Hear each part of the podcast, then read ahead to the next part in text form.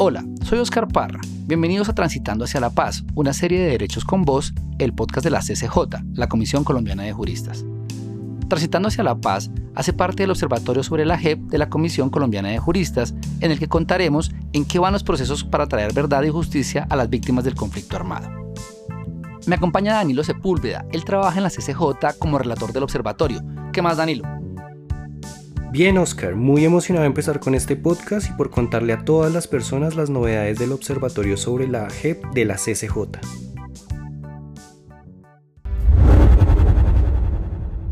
Bueno, Danilo, empecemos y cuéntenos qué es el observatorio, qué hacen ahí.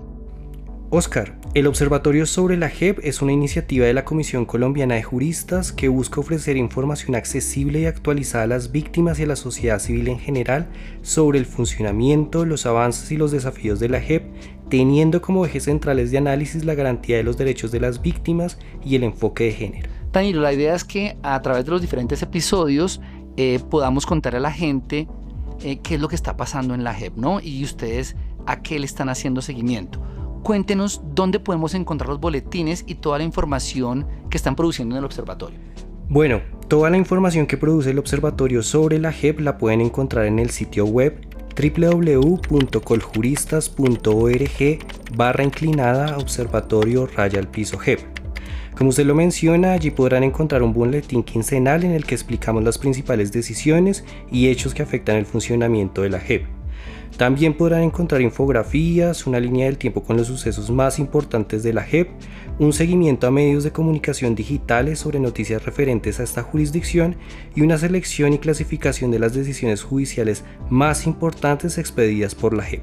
Muy bien Danilo, yo creo que toda esta información que ustedes han producido tratando como de explicar qué hace la JEP y lo trascendental que es para el país en este momento, a todo eso le vamos a sumar este podcast. Así es, Oscar. Este podcast es un nuevo esfuerzo de la CCJ para ofrecer información actualizada sobre la JEP de una forma mucho más accesible y entretenida. Entonces, ¿qué le parece si entramos en materia y empezamos con el tema de hoy? Listo, Danilo, le cuento que hoy nos acompañan un par de expertos que nos van a hablar específicamente de esto, de justicia transicional. No es una digamos, un término que puede ser complicado, eh, digamos que la gente puede enredarse un poco y no entender exactamente qué es justicia transicional o justicia restaurativa. Eh, y por eso tenemos a dos invitados que nos van a aclarar, digamos, todas estas dudas. Nuestra primera invitada es la doctora Camila de Gamboa. Ella es miembro de la Asamblea General de la Comisión Colombiana de Juristas, doctora en filosofía y abogada. Además es experta en temas de justicia transicional, democracia y memoria. Bienvenida, Camila. Hola Oscar, eh, muchas gracias, ¿cómo estás? Bien, bien, muchísimas gracias, gracias por aceptar esta invitación. Y también estoy con Julián González, él es doctor en Derecho y es el coordinador de incidencia nacional en la Comisión Colombiana de Juristas. Julián, bienvenido, ¿cómo va todo? Bien, Oscar, muchas gracias. Un saludo a Camila y a usted y gracias por la invitación. No, a ustedes pues por acompañarnos en este espacio para hablar de la JEP. Eh, Camila Julián, yo quiero invitarlos a escuchar a Aleja, es una asistente virtual que tenemos acá que nos va a contar muy rápidamente en un minuto eh, unos datos muy básicos que nos describen la Jurisdicción Especial para la Paz. Hola, soy Aleja. Sobre la JEP encontré tres resultados que te pueden interesar. Primer resultado.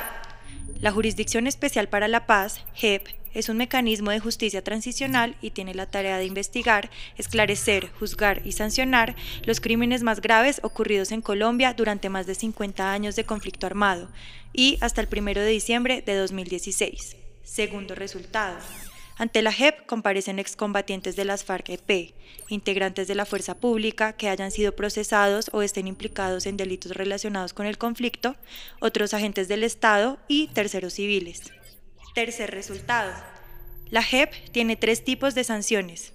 Las propias, que son para aquellos que reconozcan verdad y su responsabilidad. Esta sanción tiene una pena de 5 a 8 años en establecimientos no carcelarios. También están las sanciones alternativas, que tendrán penas de 5 a 8 años en establecimiento carcelario. Y finalmente están las sanciones ordinarias que se aplican a quienes no reconozcan verdad ni responsabilidad y sean hallados culpables. Estos pueden pagar penas de prisión de hasta 20 años.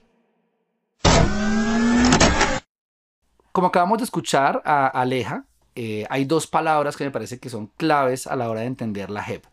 Eh, uno, pues es transicional y lo segundo es lo restaurativo. Doctora Camila, ¿cómo nos puede explicar estos conceptos? Bueno, Oscar, eh, yo creo que lo primero que hay que señalar es que son dos conceptos, digamos, de justicia que son distintos, pero que en este caso van a tener, digamos, como un carácter complementario. En general, la justicia transicional son como todas las herramientas que se han ido creando a través del tiempo y que son los mecanismos que conocemos de verdad, justicia, reparación y garantías de no repetición. La justicia restaurativa es algo que existe desde la antigüedad, que existe, digamos, en comunidades tradicionales y es una manera distinta de ver el daño, pero especialmente de responder a los daños que las personas pueden causar a otros seres humanos en una comunidad. Doctora, entonces el enfoque hacia el victimario y lo que debería hacer para reparar es distinto a lo que tenemos en la justicia ordinaria, ¿verdad? Más que, eh, digamos, estar enfocada en el castigo, que es la idea de la justicia retributiva penal, digamos como de lo que conocemos ordinariamente en el sistema criminal, en donde lo importante es que eh, la persona que ha cometido un daño sea declarada o no culpable y que al final obtenga una sanción, que por lo general además es un castigo en donde pierde la libertad. Mientras que en la justicia restaurativa es pensar que cuando se causa un daño, tiene que haber otra manera distinta de responder a ese daño, en donde hay como tres partes que son fundamentales en el proceso, que son por un lado la víctima y las necesidades que tiene la víctima, por el otro lado está el ofensor o ofensores, que son las personas que tienen que responder ante la víctima y de alguna manera tienen que reconocer que hicieron un daño, que se comportaron indebidamente y que van a asumir la responsabilidad para responder o reparar a ese daño y también la comunidad que acompaña. Entonces, la idea es que realmente en la justicia restaurativa se da una transformación del ofensor, porque al ofensor se le interpela y se le muestra que eso que hizo no debió hacerlo.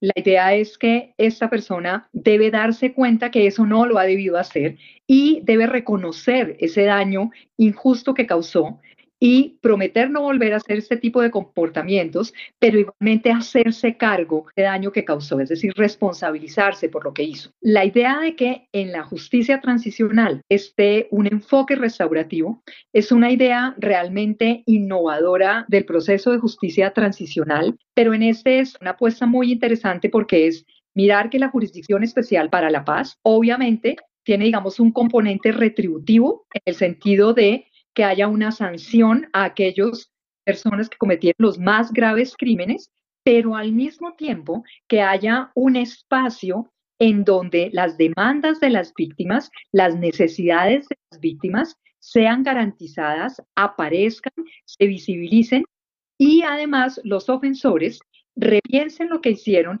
y ofrezcan unas medidas para tratar de reparar ese daño que causaron.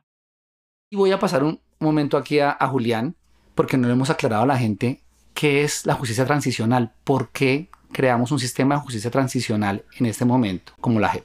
Bueno, habría que decir primero, las justicias transicionales, la historia, digamos, de las justicias transicionales en Occidente también las puede uno retrotraer hasta, pues, en su, en su, por lo menos el que habita en la memoria de manera más sencilla es la justicia transicional eh, de los juicios de Nuremberg, ¿no? Los juicios que le hacen los vencedores a los vencidos, eh, estos juicios que no tienen como mucho sentido en términos eh, legales porque se tienen que hacer con, unos, con unas normas que no existen primero y se tienen que aplicar pues a criminales de guerra con un concepto que no existía, que era precisamente el crimen de guerra y pues otro tipo, digamos, de, de, rudimentos jurídicos que, no existían en ese momento, pero digamos que desde ahí arranca una tradición que ya como la profesora Gamboa pues, señalaba, es ya muy rica en el mundo, ¿no? Como estos sistemas, básicamente esta justicia transicional viene de la idea de que o bien hay una transición democrática, o bien hay una transición de un momento previo, eh, digamos, de una dictadura, de un Estado no democrático, no participativo, no plural, hacia algo que sí lo es, hasta un ordenamiento nuevo, hacia una forma nueva de vivir, o el conocimiento y la, y, la, aceptación, de alguna manera, como es el caso colombiano, de que la justicia ordinaria no tiene los medios suficientes y no puede realizar una tarea, digamos, del calado que le demanda eh, este tipo de juicios, ¿no? ¿Y ¿Con qué me refiero? Pues lo tenemos el ejemplo muy a la mano. Acá en Colombia hemos tenido en breve eh, pues, unos cuantos sistemas de justicia transicional desde hace 15 o 16 años. Tenemos a la mano por lo menos tres.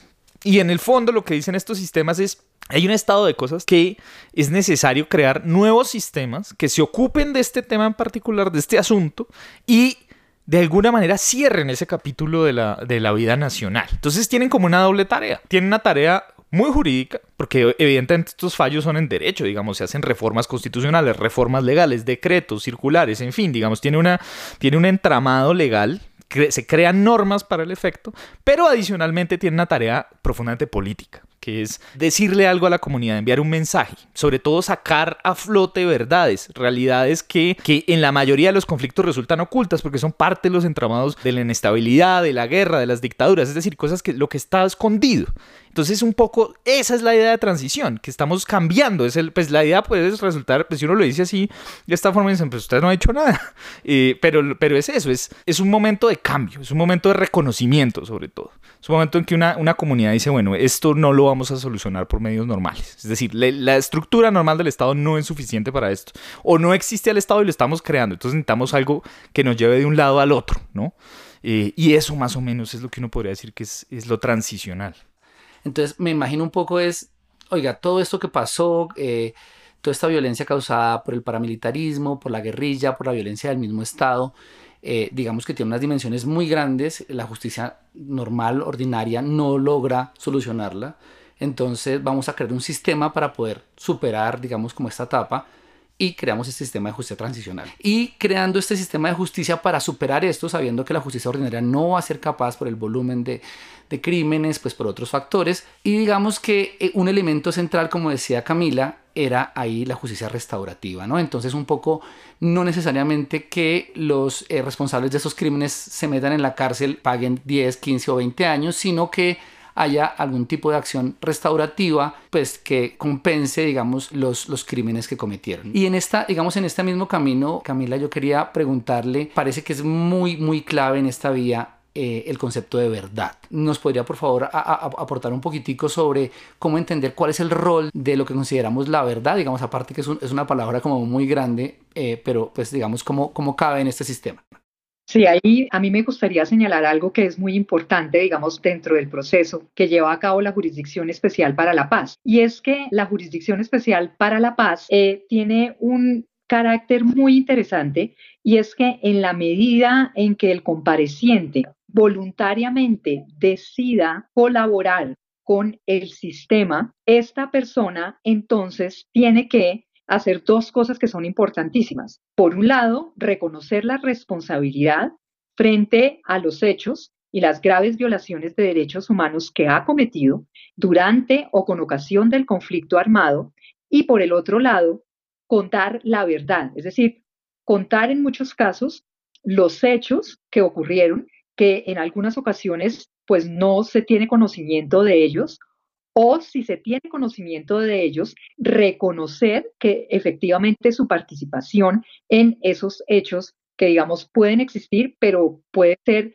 que no se conozca a los responsables. En ese sentido, la contribución de el compareciente o excombatiente o alguno de los actores que aparecen en la Jurisdicción Especial para la Paz es muy importante. Tiene que señalar, tiene que contar qué fue lo que ocurrió, en dónde estaba, a qué parte de la organización pertenecía, quiénes dieron las órdenes, contra quiénes se dieron, por qué se dieron, contra quiénes atentaron, cuáles eran los intereses que los motivaban. Todo este tipo de cuestiones, digamos, contribuye a formar prácticamente como un rompecabezas, digamos, es como una pieza dentro del rompecabezas que seguramente las otras personas que también intervienen van a irnos reconstruyendo, eh, digamos, qué fue lo que ocurrió. Y yo creo que en los macrocasos que han salido en eh, la Jurisdicción Especial para la Paz, de la sección precisamente de verdad y reconocimiento, pues precisamente reconstruyen esos contextos en los cuales se cometieron esos graves crímenes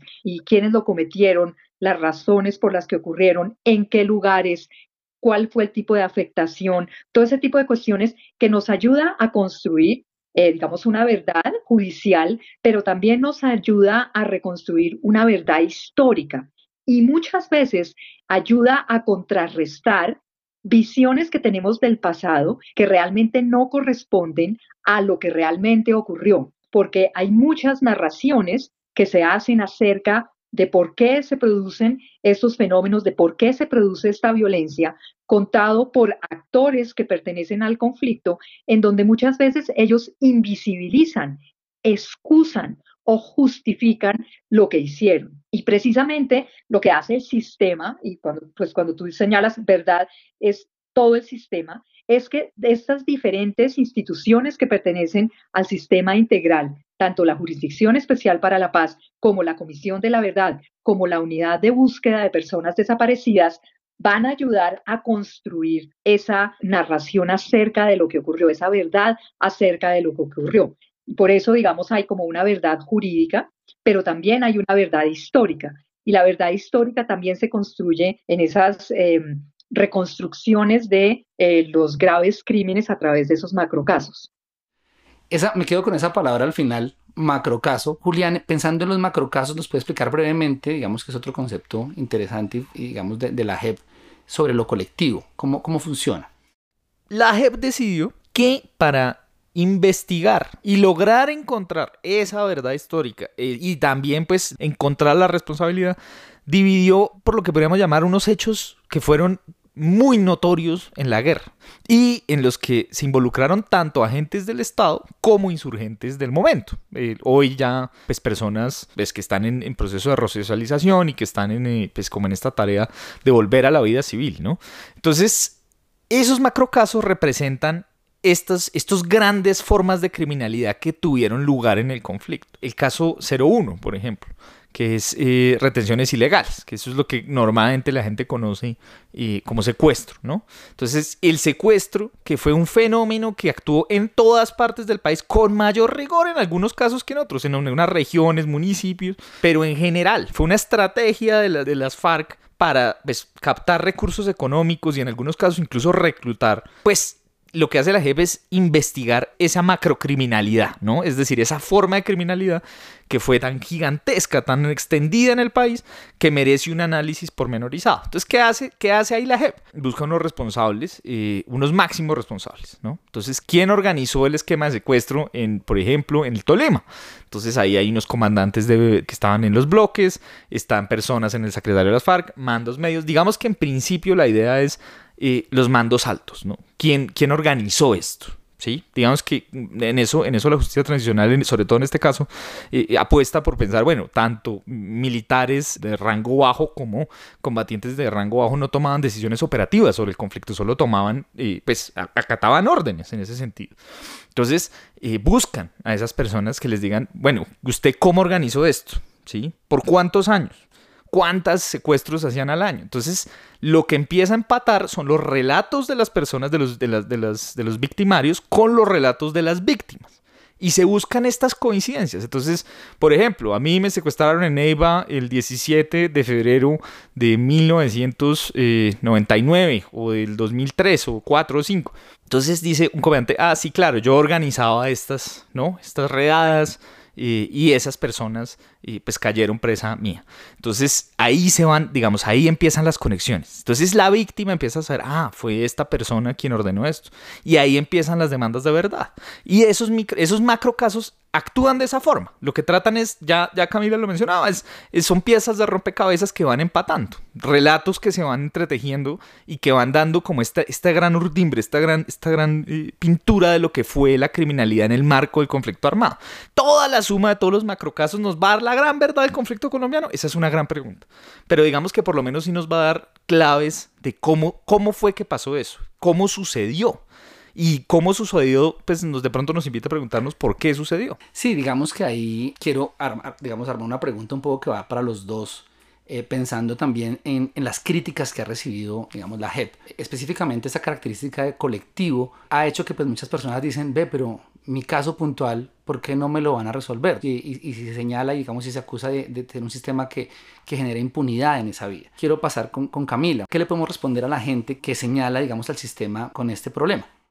Bueno, eh, lo primero es que realmente nunca ningún sistema ordinario penal, pero tampoco, digamos, de justicia transicional, resuelve todos los casos. Eso es una cuestión, digamos, que hay en todos los sistemas, así los sistemas sean maravillosos. Eh, lo vemos, parte, digamos, de los problemas, no solamente aquí en Colombia, sino en otras partes del mundo, es que hay razones por las cuales se presenta impunidad, eh, por ineficacia del sistema, por eh, falta de dinero, por una cantidad de cosas.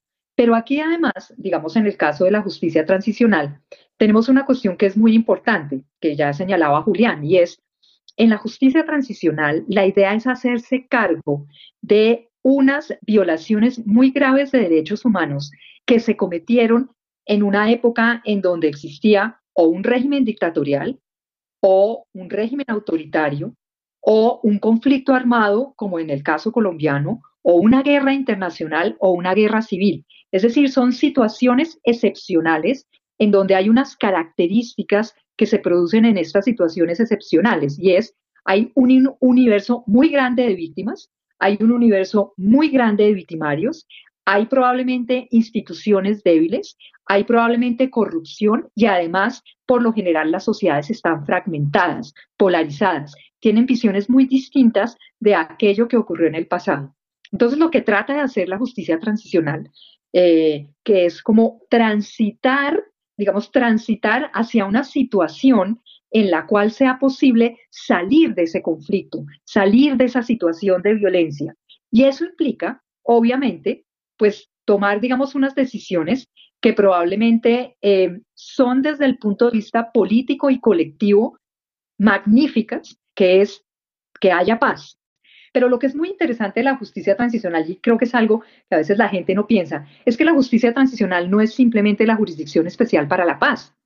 La jurisdicción especial para la paz es el mecanismo judicial que tiene el sistema. Pero resulta que en, en estos casos tan complejos, la justicia se hace también de otras maneras, conociendo la verdad, reparando y restaurando lo que ocurrió y también buscando eh, digamos, los, los, cadáveres de las personas que fueron desaparecidas, eh, eh, digamos, durante la guerra. De tal manera que uno solamente puede entender el concepto de justicia de esa manera compleja. Si lo hace uno como por pedacitos, pues probablemente se le queda por fuera algo que le permite entender que sí hay un concepto, digamos, de justicia mucho más, digamos, poderoso que el que podría haber simplemente en una jurisdicción ordinaria criminal. Gracias Camila. Julián, ¿cómo, cómo ve usted un poco la, la, situación? Y además le agrego un poco, porque digamos, eh, si bien es cierto, digamos, son a veces críticas que vienen más de sectores políticos, por ejemplo, que de víctimas individuales, sí hay una expectativa puntual de algunas personas como víctimas, eh, un poco pensando en la reparación, ¿no? ya en alguna cosa individual, más allá, digamos, del sentido colectivo. Entonces, ¿cómo, cómo lo ve? Pues es, es, complejo, ¿no? Digamos, sobre todo desde, desde, la, Comisión Colombiana de Juristas, que tiene una apuesta muy clara por las víctimas, y pues nos, digamos que hay que tomarse un poco a las víctimas en serio, es decir, por supuesto hay que responderle a las víctimas, ¿sí? Hay que responderle mm, en la, en la mayor medida posible. Es perfectamente imposible responderle a todo el mundo en el 100% de los casos. A eso tenemos que arribar. Ese, ese tiene que ser el norte, digamos. Menos que eso es, ya es una falla. Y hay que tratar de conseguirlo, a pesar de que escape, pues, o que sea muy difícil. Entonces, yo creo que este problema de las víctimas puntuales que quieren, digamos, como algo más pormenorizado en su caso en concreto, pues yo creo que y ahí hay que un poco moderar las pretensiones y como las expectativas sobre la JEP, que es algo como es muy importante también. Hoy día, pues claro, hay, hay muchas personas que entran a la JEP pensando que va a solucionar todos los problemas, ¿no? Y que va a tener una, una serie de reparaciones económicas, también reparaciones em, simbólicas, en fin. Y en algunos casos eso puede ser, pero no de, de pronto no en todos. Eso es grave. Entonces a la vuelta de 40 o 50 años dirán, ah, no, pero es que eh, la justicia especial para la paz solo cubrió a algunos y no a todos. Digamos, esto va a ser, así son las transiciones. Pero digamos que en concreto, en, el, en el tema de las, de las personas que buscan reparación, pues en principio la JEP no puede hacer reparaciones económicas. Eso no implica que más adelante, mm, pues digamos, esta jurisdicción todavía es joven, tiene 20 años para, digamos, para su tarea, puede haber momentos, eh, pues le ha pasado a otras cortes puede ser que la JEP también transite eso, transite un momento pues de, de, restricción ¿sí? Decir, no, no vamos a hacer eso y después en unos años existan los recursos o, cambie la ley o cambie, digamos, y entonces se puedan hacer este tipo de reparaciones. Entonces, en concreto, eh, para las personas que, digamos, que sienten que, que, la investigación o no les dio los resultados que querían o que no se ocuparon de su caso particular, creo que también hay que decirles, vea, su caso particular hace parte de un universo, lo que sea Camila, ¿no? Esto es un universo y fíjese, o sea, usted, su caso es parecidísimo al de otras personas. Y eso muestra es eso, grandes procesos, grandes constelaciones. No muestra casos particulares, es difícil. Y claro, la gente dirá, pero ¿por qué es que mi caso? Y claro, a la gente le importa su propio caso. Pero hay que tratar de, digamos, una de las tareas de la justicia tradicional precisamente es mostrar eso, que esto no fue, no le pasó a unos, y esa es la, o sea, por eso es que tenemos justicia transicional, porque esto no le pasó a 5, a 10 o a 15. Esto es un fenómeno que atravesó al país, atravesó a la sociedad de palmo a palmo, entonces no es algo que se pueda solucionar resolviéndole a fulano o a mengano, sino que se tiene que resolver como un todo, tiene que resolverse en un aspecto, es decir, en una estructura grande, de lo contrario es imposible. Por eso, o sea, volvemos un poco al principio eso no lo puede hacer la justicia ordinaria. Eso no lo puede, no puede, la justicia ordinaria no puede resistir esa cantidad de universo de víctimas y darle justicia a cada uno, pues esperemos 9000 años tal vez o algo así, tal vez en ese punto podamos. Vamos a ir cerrando. Eh, les tengo entonces una, última pregunta. Les, les, entonces les pido de manera muy breve a los dos eh, si le pueden contar un poco a la gente por qué, por qué la JEP es en este momento importante para el país, ¿no? Digamos, cuál es, digamos, la, la clave de la JEP eh, en el momento que, que tiene Colombia eh, después del proceso de paz. Entonces, pues vamos con Camila para irnos despidiendo. Bueno, pues yo creo que en este momento el sistema en general es profundamente importante porque fue la apuesta que hicimos como colombianos para hacer el tránsito de el conflicto armado a la paz. Y cada uno de los mecanismos que existen en el sistema, más los otros puntos del acuerdo, son como un engranaje perfecto de un reloj para que funcione bien. Es decir, que en la medida en que cada una de esas instituciones cumpla su función, se coordine con las otras y se cumplan los acuerdos, podríamos estar pasando, transitando efectivamente de la violencia a la paz. Y obviamente la jurisdicción especial es la parte del sistema que tiene que ver con medidas de carácter judicial que va a lograr ese tránsito pero cada una es importante. Y si lo hacemos bien, muy probablemente podemos dejarle a las generaciones futuras una Colombia distinta. Si lo hacemos mal, pues vamos a continuar en nuevos ciclos de violencia. Julián. La G puede dejarle eh, mucho bien a este país, puede hacerle mucho bien. O sea, tiene potencialmente, es decir, nunca nos habíamos tomado tan en serio esto. Este, este, todo este sistema transicional Tal vez posiblemente desde la Constitución del 91 no. Digamos, desde la Constitución del 91 fue también un momento de transición. Fue también un momento de, de parar, revisar y seguir. Yo creo que este, este breve momento, estos 20 años van a ser fundamentales y creo que, digamos, acercarse lo más posible a la verdad. Ojalá una verdad que incluya a la, a, la, a la, sociedad civil, una verdad que, digamos, no nos deje indiferentes, porque esto, claro, a veces lo plantean en términos de es que fueron estos o los otros o el Estado o los guerrilleros o ABC, pero es importante darse cuenta que la sociedad civil jugó un rol ahí.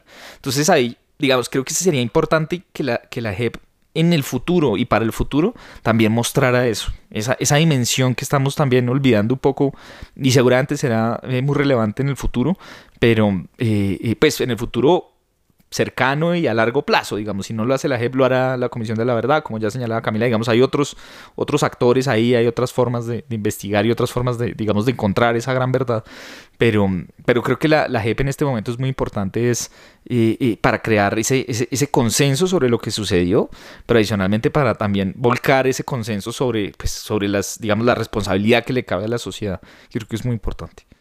Bueno, pues nada, quiero agradecerles pues su participación. Bienvenidos por acá cuando quieran para seguir hablando de estos temas que son como tan importantes para el país. Muchas gracias Camila, muchas gracias Julián. Danilo, muy apasionante esta charla con Julián y con Camila sobre estos términos, ¿no? Restaurativo, transicional, que rodean, digamos, eh, a la JEP.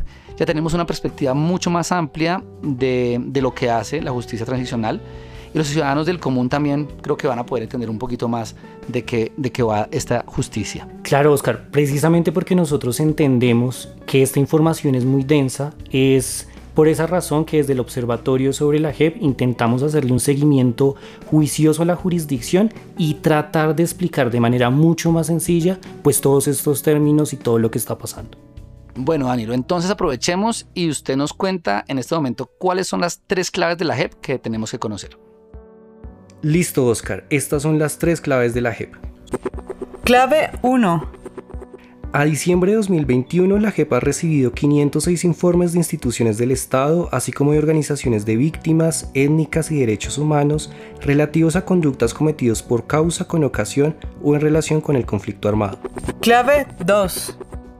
A partir de la sistematización, análisis y cruce de la información que suministran estos informes, la JEP ha abierto líneas de investigación en desplazamiento forzado, violencia sexual, desaparición forzada, métodos y medios ilícitos de guerra, afectaciones contra pueblos étnicos y respecto a las conductas de terceros y agentes del Estado no integrantes de la fuerza pública. Clave 3.